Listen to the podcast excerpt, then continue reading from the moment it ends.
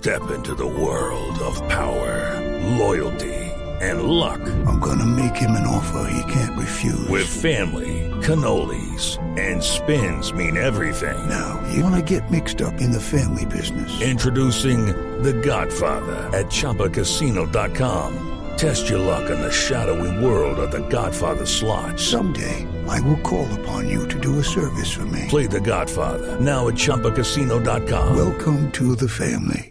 No purchase necessary. VGW Group. Void where prohibited by law. 18 plus. Terms and conditions apply. Útiles, Inútiles, curiosos, divertidos. Lo importante es conocerlo. En la nube, el artefacto.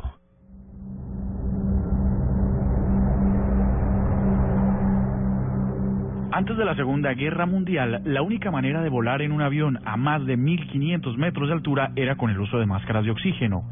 Si hoy los aviones comerciales promedio vuelan a más de 3000 metros o 10000 pies de altura para sus velocidades de crucero, ¿por qué lo podemos hacer sin estas máscaras? Cada vez que tomamos un avión, los auxiliares de vuelo hacen unas recomendaciones de seguridad que casi nunca escuchamos. Una de ellas es que si hubiese una despresurización, ojo a esa palabra, de la cabina, del techo caerán automáticamente unas máscaras de seguridad, de las que saldrá oxígeno. Entonces le piden que primero se la pongan los adultos y luego los ancianos y niños. Pues todo esto tiene el mismo sentido.